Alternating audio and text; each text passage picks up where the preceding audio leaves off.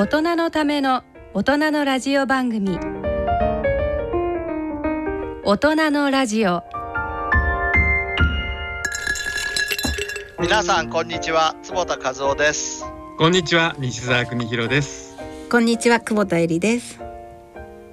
この時間はご機嫌をテーマにお送りしています。はいえっ、と、今日えっ、と少し聞こ聞こえる声がいつもと違うのかもしれないんですけれども、えー、初リモート収録というのを私どもしております。ねはい。三人ともみんな別々の場所にいるという。はい。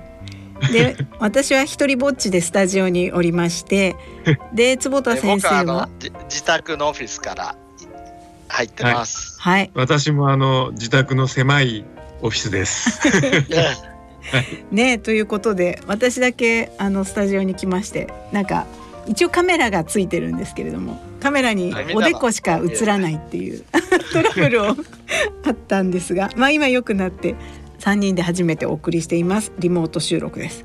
6月となりました。それでえっ、と緊急事態宣言解けてまあ1週間ぐらい過ぎたかなっていう感じなんですけれど先生とか西澤さんはそれいつまでリモートとか何かどんな感じなんでしょう？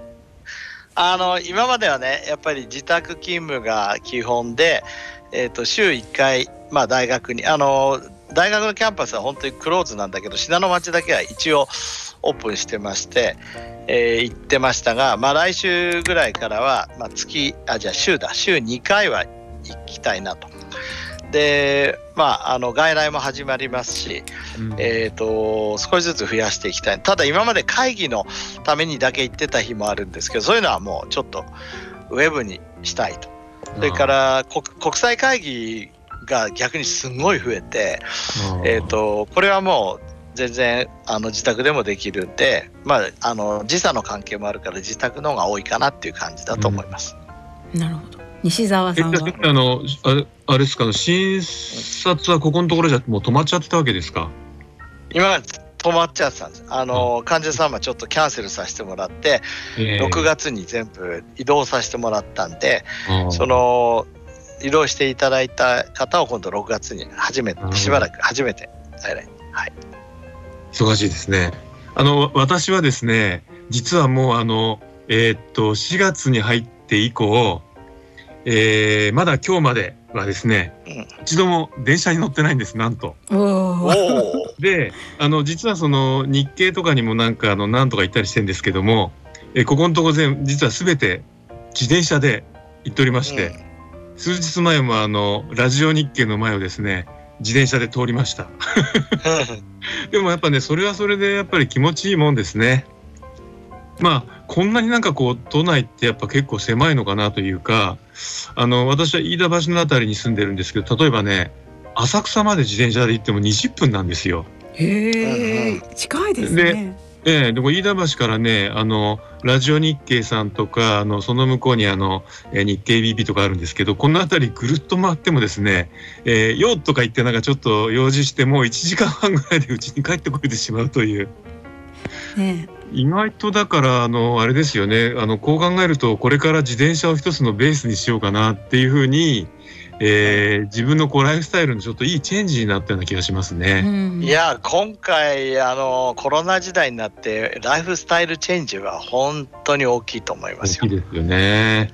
大きいと思うだからこれ完全解禁されてもやっぱりちょっと違った時代なんじゃないですかねですようね。んえ久保田さんはどんな生活なんですか？そうですね。私は結構もともとがなんかこう半分リモートみたいな生活を今までもしてたので あのあんまり変わら世ない。界はやってるわけですね。そうですね。ね。えだけどまあそのスタッフの皆さんにはもう結構完全リモートにして本当にもう通勤というものをなしにしたっていうことで私たちはだから今オフィスを本当にまあ完璧にいらないっていうことはないんですけれどもやっぱり今巷でもうオフィスいらないって言って解約したみたいなニュースもありますけれども、はい。まあ半分ぐらいな形でなんかやっていくシェアオフィスを今ちょっと見始めたりしています。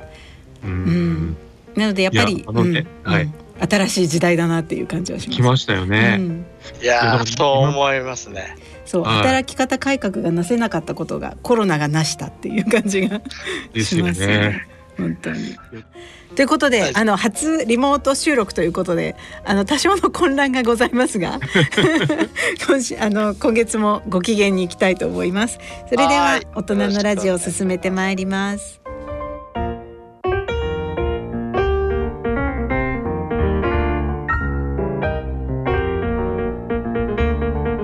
大人のための大人のラジオこの番組は野村証券ほか各社の提供でお送りします。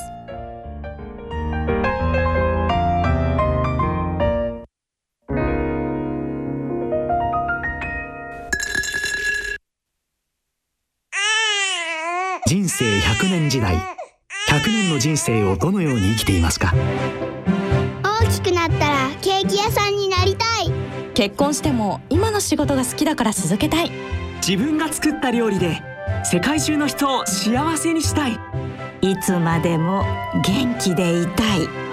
80歳でフルマラソンを完走したい。夢はどの世代でも大きく広がる。あなたの人生夢無限大。でも必要なものは。健康家族友人そしてお金。あらゆる年代に合わせたサポートでいつでもあなたに寄り添います。今からずっとこれからもっと人生100年パートナー野村証券。それの裏に来てみよ大人のための大人のラジオ。はい、では健康医学のコーナーです。はい。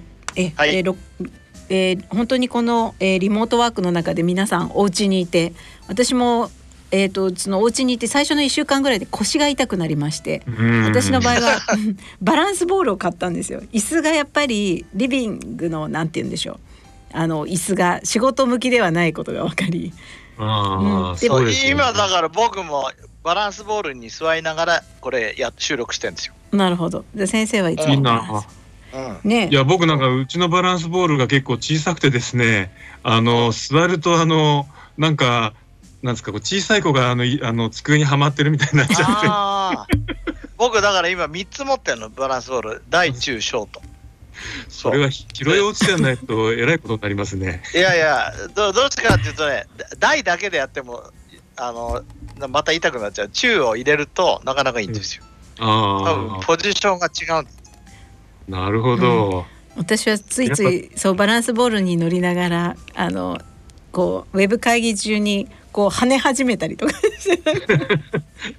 でまあそれっていいことですよね本当ね。そうですよねほら移動時間がなくなったから下手するとあのずーっと会議やってるじゃないですか。うんうんだからやっぱり逆にこれ自分で相当そこ切り替えないとあの本当に腰痛なんてああのあるあっという間に来ますよねこれ。いや本当にうん来るものだなと思いました。そうで今週えっ、と今月坪田先生がなんかその腰痛に関対するなんか論文面白い論文を見つけたということで、はい。はい。まあこれちょっと2018年で2年前なんですけどランセットにうん。ランセットがですよ腰痛の特集してるんですよ。すごいですよね。ですごいですよ腰痛のみなんですちょっとか痛みではなく腰痛のよ腰痛もう low back pain。リーズローラうん low back pain って書いてありますよね。そう。すごい。えローバックあ本当ですね。もともと僕、ほらあのスキーで 痛めて、えはいはいはい。えっ、と腰痛持ちでもうもう大変な苦労をしてたんですが、うんうん。ここのとこにね先生痛いっておっしゃってましたもんね。もうそうですよ。だって3月の初めなんてもう車椅子で動いてたんですから痛くて。うんうんうん。でえっ、とまあいろいろ論文とか読んで本ももう本当にいっぱい読んだんだけど、ええこれランセットのこの特集が一番すごかっええ。た。そのええ low back pain がいかにその社会にインパクトを与えていて、で low back pain というのはまあ1900何年からこう増えてきてそのいいろいろと幸せとか comorbidity とかそれから動けなくなるとかいろんな寝たきりの原因になってんだけど、はい。そのたくさんのたくさんの医学が今まで例えば糖尿病だったら血糖値を下げますとかはい。なのにその医学がえーと、最も解決できなかった部分が low back pain だってすごい厳しい。うんいやだから先生あの去年ですかねあの、えー、まとまって出たその日本人のですねえー、 DALYs というあのいや障害調整生存年ですね、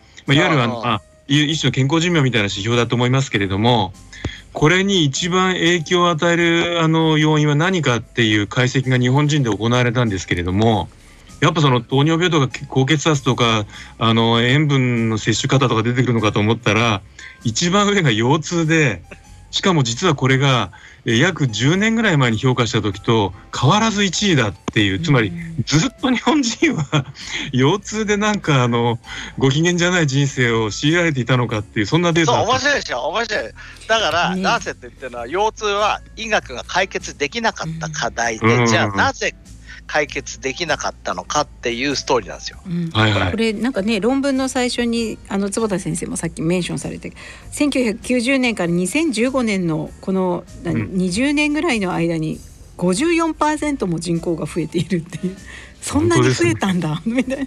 そうそう腰痛つまり腰痛人口が54%増えたってことでしょ？そうですそうです。すごいですよね。でもすごいんですよ。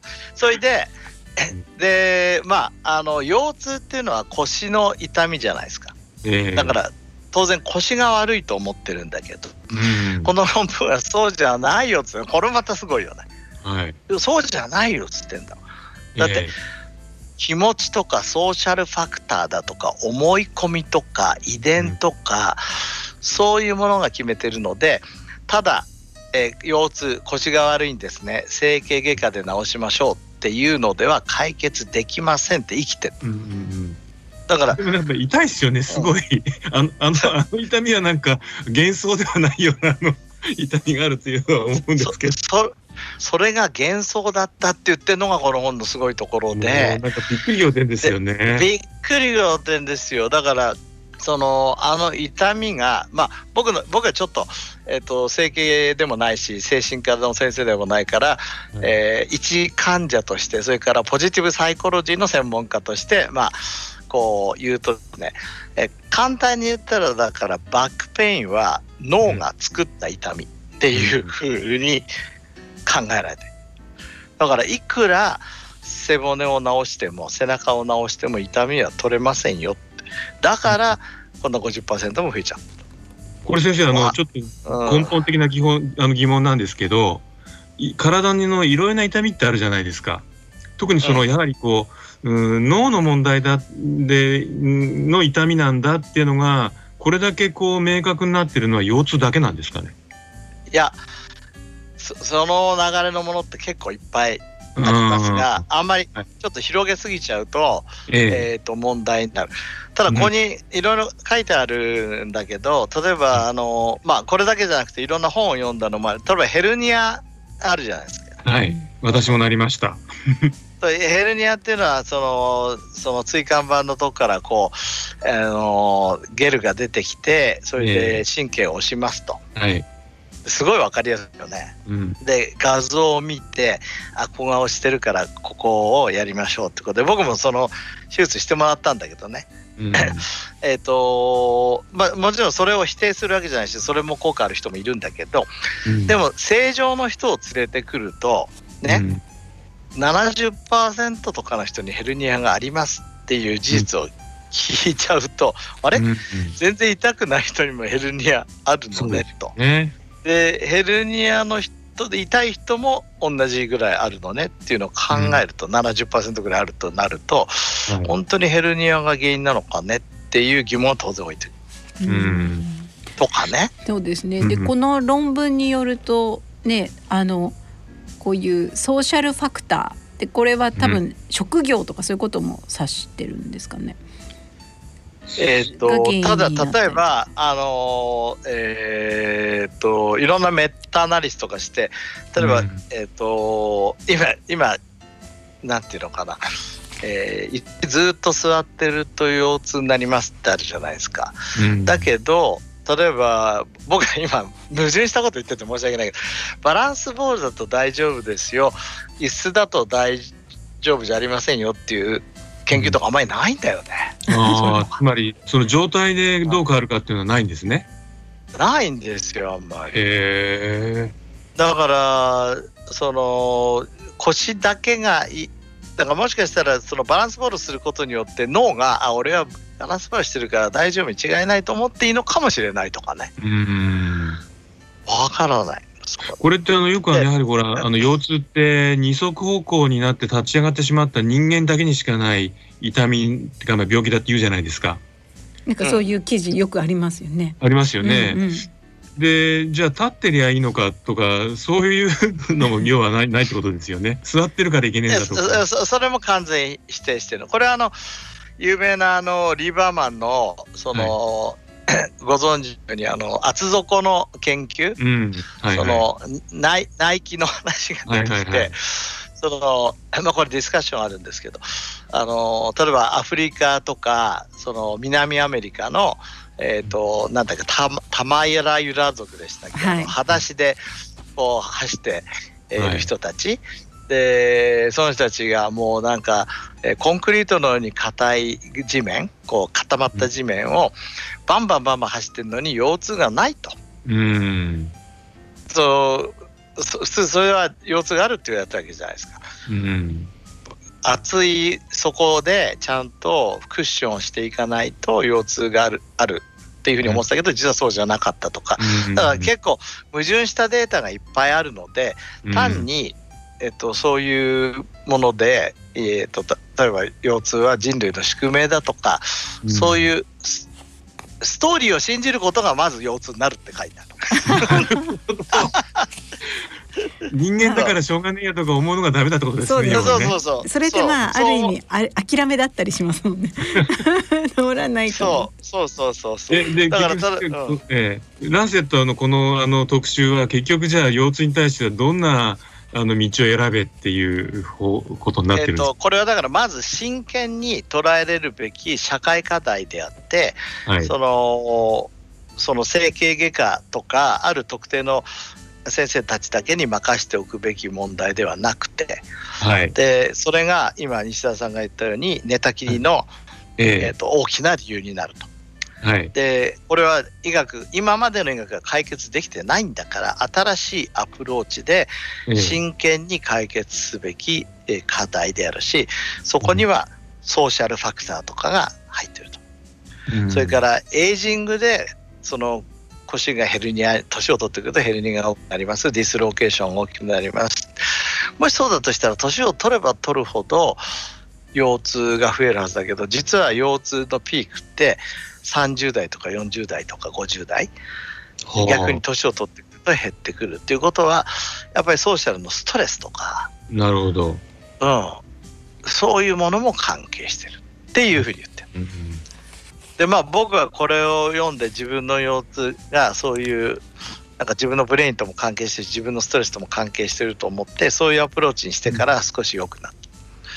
あのいわゆるこうあの認知行動療法っていうのがあの例えば最初におそらく使い始めたのは東北大のチームだったんじゃないかと思うんですけどあの腰痛治療のチームにその認知行動療法の専門家を入れながらそのおやっていくっていうようなのをなんか、えーは始めそうたあのねあの東北っていうか福島県立医大の菊池先生っていう先生がこれを始めた。あーはははうん、あの一番やってるだから認知行動療法を取り入れて、えっ、はい、といやりましょうっていうのが彼らの考え方で、ええ。ほら僕さここあのウェブでやってるからすぐ僕自分の書斎に来るんだけど そそれを書いたあの自分はあの書棚をご覧になられてます。はいいいよで僕この本いいよ、菊池先生って福島県立医大のえー、と学長ですけど長引く腰痛は脳の錯覚だった名医が教える最新の腰痛改善克服法うんこれはですね朝日新聞出版ねそれからの脳で治す腰痛 DVD ブック。これね。NH これシフト生活者ね？はい。とかね。腰痛は終わるっていう本。ね。これはウェーブ出版ね。それからえっ、と、なんだこれ、心はなぜ腰痛を選ぶのか、新従者。うん。えーサーノ博士のヒーリングバックペイン、これも春秋者。これはね、素晴らしかったですね。というようになんかやっぱり先生すごい読まれてる。いや、俺、すごい読んでるよ、はっきり言って。あの、でまあ先生、あの、うんつい最近ですね、うんえっと、あ、でも今年、あ、そうですね、5月20日に更新されてるんですけれど、えっと、先生の、あの、えーまあ、お友達といいますか、あの、えー一緒に研究されていらっしゃる、あの、大野先生うん。がですね。はい、大野豊先生が、えーストレスマネジメントネットワークというあの、えー認知療法お認知行動療法で心の健康を支援するというこのページの中でですねストレス対応チャットボット心コンディショナー試運転のお知らせっていうのを載せていらっしゃいまして、うんえーパイロット版をですね今無料で公開中だそうです。いや、このアプローチは素晴らしいよね。うんはい。なので、一応なんかあの、えーアンケートにお答え、うん答えてねとかってあるみたいなんですけど、だから、なんとなくやはり、そうか、やっぱり僕も心の問題がありそうだなっていう人は、ちょっとこれで試してみて、腰痛が改善したら、ラッキーですよね。いいと思う。で、はい一応あの、えっ、とまあ現代医学の立場から、えっと全部よ腰痛はマインドセットだっていうのはやっぱり良くないので一応はい基本的なことをお伝えしておくと、やっぱり一度は整形外科かかった方がいいと思います。うん僕も慶応のね岡田先生って素晴らしい先生に見てもらって、で、本当に痛くてしょうがない時は痛み取ってもらって、でヘルニコアっていうそのヘルニアの手術もしてもらって、はいまあ。それもすごい良かった。それから、AKA 博多法っていう片田先生っていう先生がね、小田原でやってて、これも僕やったの。前そうそのお話伺いましたね。そうそうそう、これやったの、はいはいはいこれもはいプラスになると。だからえーただ、これだけじゃなくて、それにプラスして、やっぱり腰痛がひどい人は、そういうマインドとかそういうこともやった方がいいなっていうふうに今思ってる。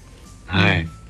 あのちなみに私はあのお椎間板ヘルニアで入院までした時に回復期にですねあのサルサというダンスを習い始めて なんかであれあれねご機嫌なんですよラテンのあのダンスだから。そしたらですねあのだんだん腰痛がなくなりました。でもあれ腰も動かすし、それもなんかそうなんですよ。ね、すごいすごいご瞬間しますからね。柔軟性が出て。あのーそう福島県立医大の最も基本的な、えー、とアドバイスはとにかくう動かすと,、ああやっえっとまあ、でできる範囲で動かしていきましょうっていう。あでそのランセットええ。ランセットにも書いてあるけど、あはい。えっとエビデエビデンスのあるその治療法はやっぱ動かすっていうことと、あー。それから病病そういうだからマインドとかそういうものを関係するということを学ぶ。うん。えあの今あの坪田先生のお話になったですねいろいろなこうあのこう先生方が、えーやはりまあ脳に問題がある。だけどやはりそれ一番最初に起こすべきアクションは運動だとおっしゃってるわけですよね。やっぱそれを伺うと、まあ、やはりその、えー今度はあのこう私たちが日常でできることの中で脳にいいことってなんだっていう研究いろいろとあると思うんですけどもその中でこれは本当確実だよねっていうのはやっぱり運動することだと BDNF があの、まあ、多く出ることも含めてですねそうなるとやっぱり非常にいろんなこうつながってくると言いますか結局動いてないから脳がなんかこうぼんやりして、えーなんかご機嫌じゃないから痛くなる。まあ、なんということでやはりあの、えーちょっとコロナでここのとこ動きが鈍っていた人もですねぜひあのよく動いて、えーまずは、えー脳をご機嫌にさせて、えー痛みを取れるとハッピーだなとじゃないかと。そうですね。はいやっぱりコロナ時代の問題、ステイホームだけど、えっ、と、ステイホーム with exercise ね。ちそうですねょっとなるべく動くっていうのは本当に工夫する、うんいいと思います。はいでも西澤さんはね、すごく自転車で運動を始められて 何よりです。はい。腰痛くなるんですよね。ね。ということで健康医学のコーナーでした。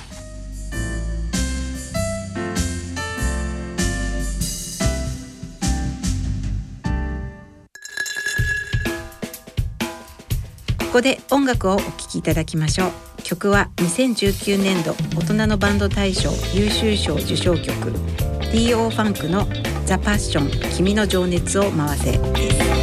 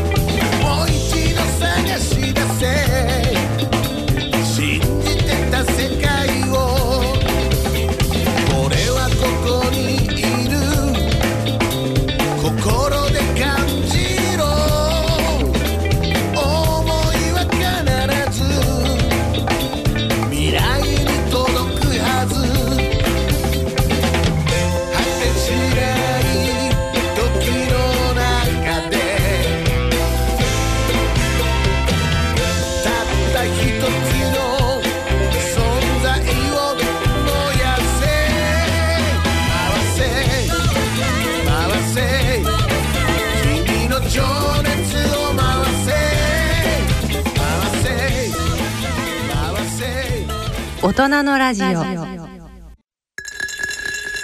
大人のための大人のラジオ。は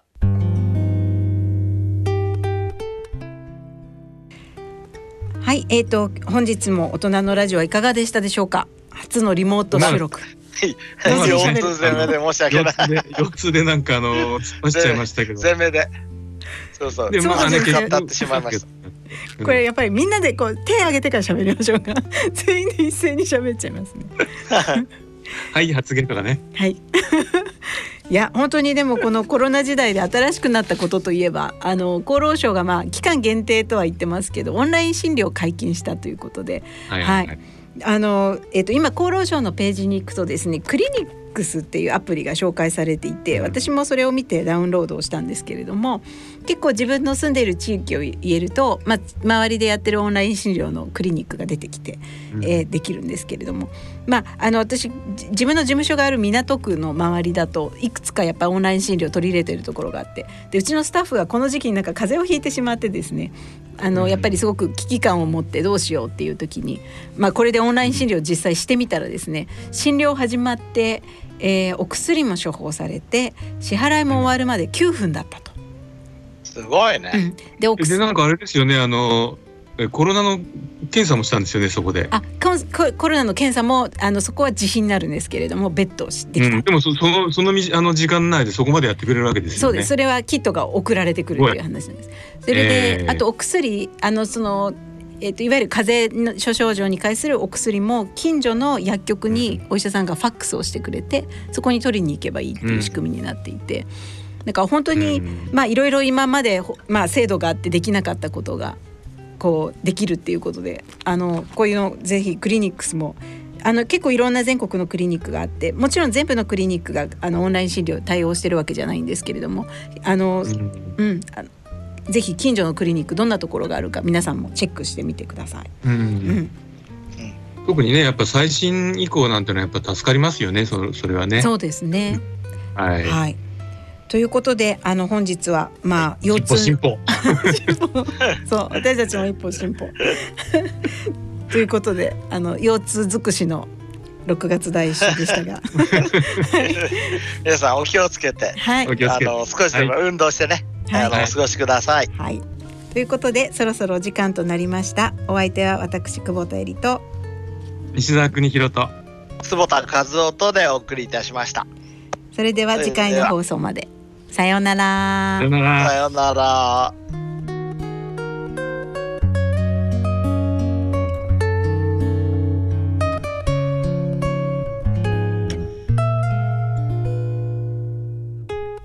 大人のための大人のラジオこの番組は野村証券ほか各社の提供でお送りしました。